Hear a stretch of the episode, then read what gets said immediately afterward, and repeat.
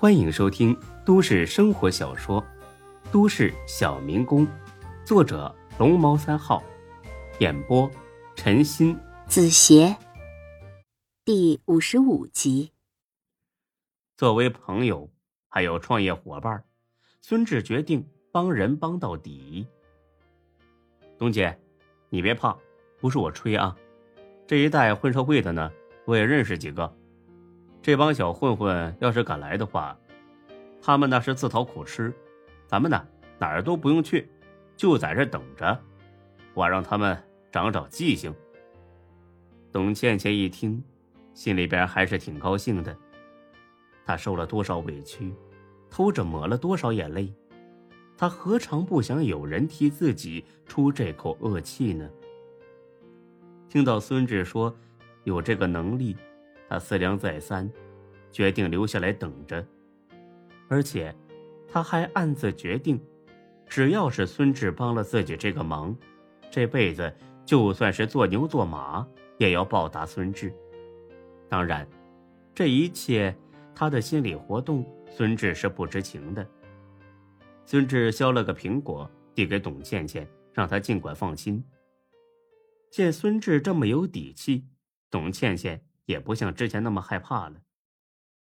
整整一天都是风平浪静的，直到晚上，李欢过来送饭，送完之后走了，天色也渐渐的暗了下来。孙志和董倩倩正在吃饭呢，门被人一脚给踹开了，领头的是一个尖嘴猴腮的瘦高个之后是刘娇，刘娇身后还有三个混混。看到这一幕，董倩倩的情绪又激动起来了。赵大伟，你想干什么？原来这最前边的这个瘦高个就是赵大伟，董倩倩的前夫。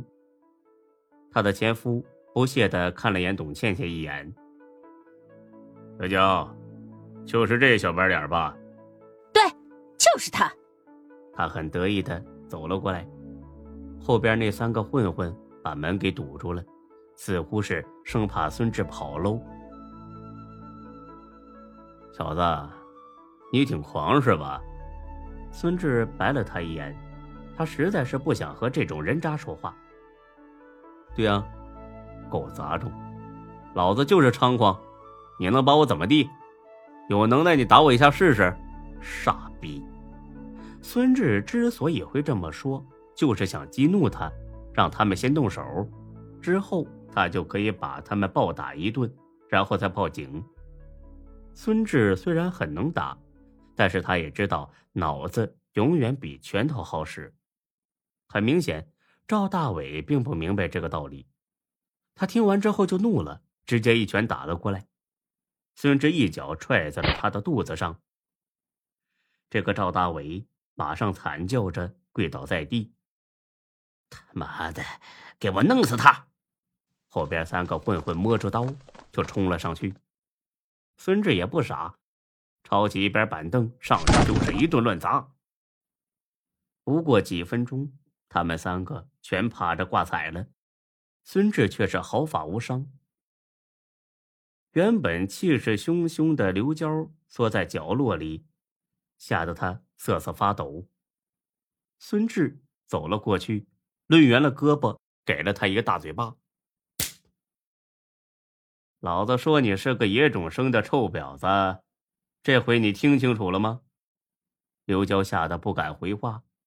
孙志抡起手来，又是一巴掌。你耳朵聋了是不是啊？听见了，听见了。臭婊子，你在跟老子横啊？哼，我他妈当你认识多少人呢？就找这几个废物过来，啊！赶紧的，麻溜的给董姐道歉，听着没？刘娇压根儿就不想给董倩倩道歉，但是看眼前这形势，不道歉的话，只能是再多挨几巴掌，因此他还是开口说了对不起。处理完了他，孙志一脚踩在了赵大伟的背上，不是。你就这点本事，还学别人会抽会啊？你脑子里装的都是屎吧？就你这种烂人也能配上董姐？赶紧给董姐磕头，听着没？赵大伟不肯磕，孙志毫不客气，抬起脚对着他的手指就剁了下去。赵大伟疼得受不了，只能是给董倩倩磕了个头。董倩倩似乎是终于出了心里边这口气，转过身去哭了起来。孙志心想，这应该是委屈都释放出来了吧。孙志骂也骂了，打也打了。赵大伟怯生生的看了眼孙志，爬起来就想走。慢着，你干啥去？我让你走了吗？一听他这话，他们几个就都吓愣了。孙志毫不客气的拨打了幺幺零。不过几分钟，周正、孙小雪就过来了。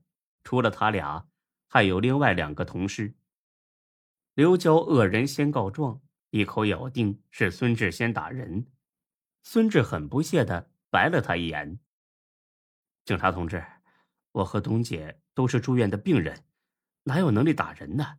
倒是这人，拎着小三和几个痞子就来医院闹事儿，还想打董姐，我实在是看不过去，就和他们动了手。这地上的刀子就是他们带来的，希望你们能够好好调查清楚，还我和董姐一个公道。”抛开和孙志认识不说，光看这个现场也能知道是谁先挑的事儿。周正阴着脸，扫了眼赵大伟他们几个。大晚上的，带着管制刀具来医院，哼，真是无法无天！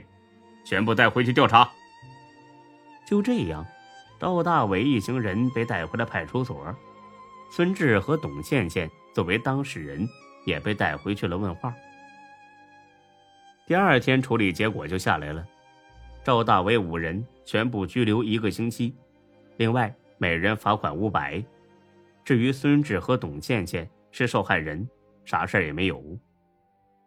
董倩倩很高兴，非要请钟小雪和周正吃饭，但是他们俩为了避嫌，还是好言婉拒了。出了派出所，董倩倩站在路边，长长的舒了一口气。孙志明白，董倩倩现在才算是又活了过来。孙志看着董倩倩：“董姐，我看咱俩也别住院了，干脆今天一起办出院手续吧。”董倩倩点了点头：“好，我也在那里待够了，是时候出院了。谢谢你，孙志，你为我做的太多了，我真不知道该怎么报答你。”哎呀。又来了是不？走吧，回去办出院手续，然后送你回家。董倩倩听了，面有难色，而后说：“我我没地方去，之前被赵大伟赶了出来，一直住宾馆。”孙志听罢，干脆给他安排了一个任务：“那你帮我租两套房子吧，最好是挨着的。”我用来做员工宿舍，本来呢一直想租，事儿太多给耽误了。我不是和你说了吗？你的工作是包吃包住的，我说话绝对算数，放心吧。董倩倩很高兴的答应了，还说他有一个朋友就是做房产中介的，这样的房源应该不难找。行，那咱们先去办出院手续。办完了出院手续。孙志给董倩倩一万块钱，让她去租房子，还让她今晚去鸿盛火锅店吃饭，说是要把这几个好朋友聚在一起，认识认识，以后也一起好做事儿。董倩倩的脸上露出了消失已久的笑，高高兴兴的去了。当天下午，孙志让才哥在门口挂上今晚暂时不营业的提示牌。刘永才几个人表示不理解，毕竟一天不营业，那就少赚一顿的钱呢。但是孙志卖了个关子，说是晚上会给他们好好解释的，并且嘱咐才哥好好准备晚饭，晚上的时候有大事要说。本集播讲完毕，谢谢您的收听。欢迎关注主播更多作品。